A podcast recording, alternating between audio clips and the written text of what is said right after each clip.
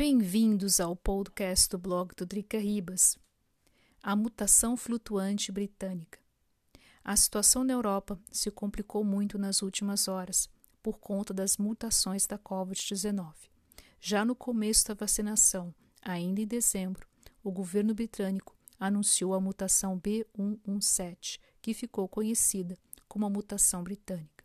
No domingo 28 de março, aqui na Áustria, foi anunciada a mutação B117E484K no estado do Tirol, nos distritos de Schwarz e Kufstein. São no total de 216 casos. Desde o dia 31 de março, todos que desejam sair desses distritos devem apresentar um teste COVID-19 negativo. Há uma preocupação muito grande de que essa mutação possa ser resistente às vacinas atuais. Mutação brasileira. Todos os dias, os noticiários europeus informam sobre o número de mortes no Brasil. Infelizmente, nós nos tornamos o epicentro da Covid-19 no mundo.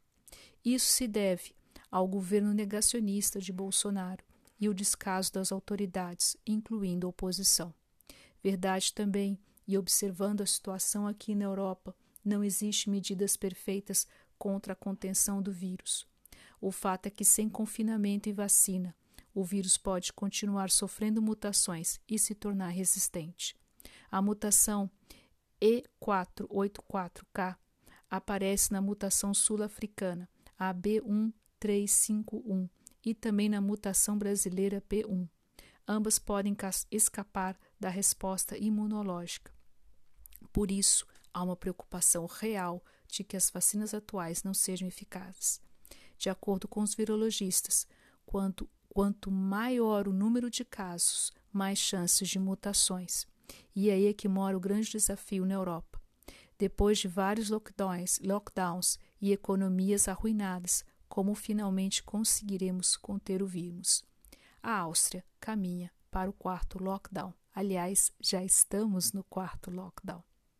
Esse foi mais um podcast do blog do Drica Ribas. Se vocês curtem histórias cotidianas Brasil e Europa, não deixe de seguir o blog, o www.dricaribas.com.